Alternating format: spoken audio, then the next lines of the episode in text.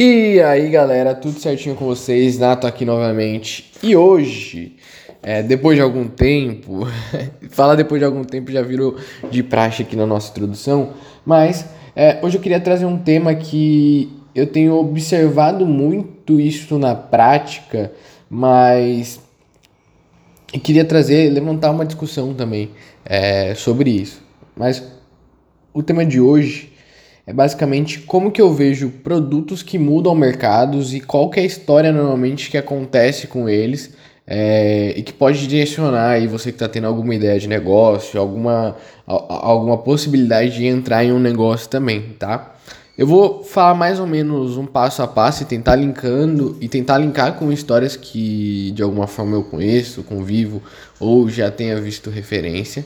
E, e aí a gente vai discutindo ao longo desse processo aí é, qual que seria esse caminho aí do, do produto ideal do mercado. Obviamente, se eu tivesse criado um produto que mudasse o mercado, não estaria aqui falando ou estaria, mas é, de alguma maneira é uma parte mais é, de observação de teses de construção que eu vejo aí espelhadas em várias empresas, beleza? Tá. Para começar, velho, um produto que, que pode mudar o mercado, ou ele ser referência, ou ele tá muito bem posicionado, ou ele ter grande potencial de venda, de equity, empresas gigantescas, elas começam sempre com um bom produto, ou, ou, ou, ou melhor dizendo, um excelente produto para uma dor específica. Ou seja, elas, essas empresas, esses produtos, eles começam com uma proposta de valor muito clara, muito clara, clara ao ponto de ser simples. Ou seja, eles a partir de e aí cada empreendedor vai ter uma história, mas a partir de um, uma dor que ele mesmo sentiu na vida dele, é, de problemas que os amigos relataram, a convivência mais próxima relatou, é, vão emergir ideias ou oportunidades de negócio a partir disso. É, por que, que eu digo e separo ideias de oportunidades de negócio? Às vezes, oportunidades de negócio são coisas já pré-formatadas, pequenas ali, em pequena escala, local, que tem grande potencial de crescimento e você pode observar aquilo e entrar no negócio para ganhar de escala, ou até alguma ideia mesmo que você vê é, que não tem ninguém falando sobre isso, não é uma tendência de mercado dita, mas você acredita que aquilo pode solucionar uma dor específica em você, nos amigos, nos familiares. Então, o primeiro ponto aí de produtos que podem mudar ou, ou, ou, ter a tendência de mudar alguma coisa no mercado é a identificação de uma dor próxima. Não, não queira achar o que o mercado está indo, qual que é a tendência do mercado. Se a tendência do mercado já está sendo divulgada e você sabe disso, provavelmente milhares de pessoas sabem. Ah, quer dizer que todo mundo vai criar um negócio nesse sentido? Provavelmente não, a galera é preguiçosa, tá cada um focado no seu também. Mas tente, dessas oportunidades gerais, identificar o que no seu dia a dia te atrapalha ou que poderia ser melhor. Então, sempre se faça essa pergunta se você quer encontrar uma solução para isso. Então, a partir de uma dor, você tenta transformá-la nisso numa solução, em um produto que você possa vender para essa dor específica. E aí, o ideal é sempre encontrar nessa dor uma motivação causal, é, seja emocional, seja o que, que ela impede as pessoas de realizarem, o que, que ela ajuda as pessoas a realizarem, sempre vai estar tá um, em algum desses pilares aí, seja um produto facilitador de alguma maneira, beleza? É, isso falando mais especificamente até de serviços, com, com, com um produto de consumo, é, ele tem que ser atrativo o suficiente. A experiência com o produto ele tem que ser boa o suficiente.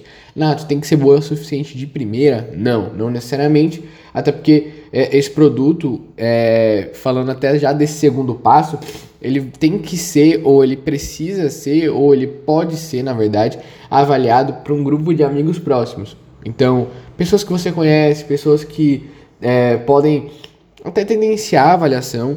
Tendenciar a avaliação, tendo em vista a proximidade sua ali, mas são as pessoas que você tem referência, não tente buscar pessoas muito distantes de você, uma, porque elas não vão dar ouvidos ou confiança naquilo que você tem que ouvir. Então, apresente, crie o produto, dê para os amigos mais próximos e faça eles ter essa primeira validação. É, dos amigos, de alguma maneira, se o produto for bom ou se você gerar incentivos a partir do produto para isso, é, você vai para uma segunda camada que é o amigo dos amigos.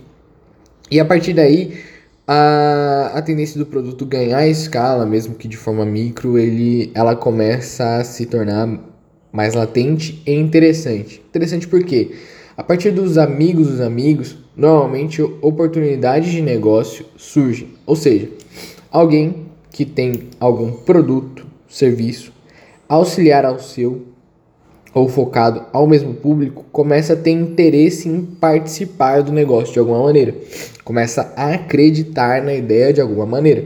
E ali você consegue confluir ou não forças, a depender né, do, dos interesses, para crescimento do negócio, para apresentação, para uma terceira camada, que é cliente dos amigos dos amigos ou amigo dos amigos dos amigos. E aí você começa a ter mais profundidade, tanto de feedbacks, que aí você vai é, a cada camada explorada retomando ao produto para melhorá-lo de alguma maneira ou acertar um pouco mais a proposta de valor. E é nessa mudança de camada que acontece normalmente a pivotagem de um negócio, né, quando fala de startup especificamente. E aí, só abrindo parênteses, pivotagem é aquele é, processo de mudança é, de proposta de valor, normalmente fixado em um pilar central ali de uma dor específica, mais mudança da proposta de valor ou da funcionalidade de um serviço. Então, é, você era uma empresa de RH focada em pontos eletrônicos a partir de QR Code. É, de alguma maneira, dentro daquele espectro, essa atividade passa a ser menos rentável e você encontra outra oportunidade no mesmo segmento ali, é, com o mesmo propósito, você acaba redirecionando os esforços da empresa para solucionar aquilo. Então você acaba criando um controle de folha de salários, eletrônico e blá blá blá. Então, é, a pivotagem é nesse sentido e a partir de cada camada explorada, é, você vai afinando aí o que você tem de produto, né? Você vai recebendo mais feedbacks, é, feedbacks de pessoas distantes e quanto mais distante a pessoa, menos ela é influenciada pelo pelo relacionamento que ela tem e, e com certeza o, o, feedback fica mais direcional sobre o produto, tá? É, obviamente, quanto mais distante é, você vai explorando essas camadas mais difícil é introduzir a proposta de valor nas pessoas e fazer com que elas fiquem fãs e gostem do produto. Por isso que a, a proposta de valor tem que ser clara. Quanto mais distante do objeto criado, ou da pessoa, que, da pessoa ou da empresa necessariamente, é, menos as pessoas tendem a acreditar no propósito, nos valores, nas ideias de futuro daquele negócio, sim prezam pela funcionalidade, pela proposta de valor e pelo valor agregado no dia a dia, né? pelo, pelo custo-benefício. Então, só retomando os dois primeiros pontos, é encontre uma proposta de valor que ele bata ou combata um problema diário ali do seu, do seu convívio ou de pessoas próximas a você. É, faça um produto bom para isso, é, um produto onde as pessoas próximas consigam recomendar, tá? E aí você vai chegar no, no, no segundo nível, que é apresente para o seu ciclo mais próximo, e eles vão validar o produto para você. É, depois disso, faça com que gere incentivos para que esses, essas pessoas próximas te levem a uma segunda camada de amigos ali, que podem começar a surgir oportunidades de negócio, é, ou seja, de pessoas que têm o mesmo propósito, interesse e querem confluir forças ali para fazer o negócio crescer. É, a partir dessas oportunidades de negócio, você pode explorar uma terceira, quarta, quinta camada, aí fica indefinido, depende do seu plano de marketing, depende do quanto de mídia que você tem a investir, mas aí as camadas começam a se abranger mais e você começa a abrir várias pontas ali, né? Aí que o negócio fica escalável, pelo menos em termos de mensagem, e aí vai depender da sua operacionalidade para atender essa demanda, possivelmente criada, mas é, é, a partir dessa segunda, a, a terceira camada, você começa a gerar oportunidade de negócio.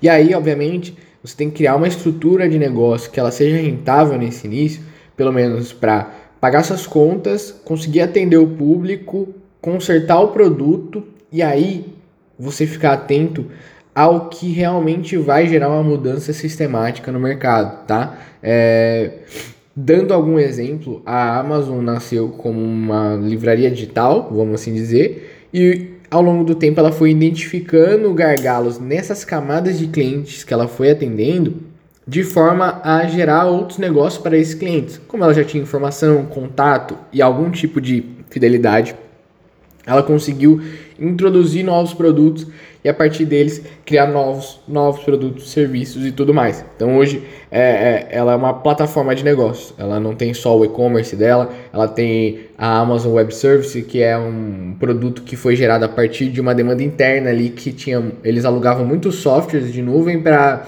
basicamente atender a operação da Amazon e ficava com tempo ocioso ou espaço ocioso. E a partir disso começou a, a, a vender esse tipo de serviço. Hoje Apple, Netflix, grandes empresas se hospedam no Amazon Web Service. Então, é, como uma empresa ela pode mudar o mercado ou pelo menos se tornar uma grande referência?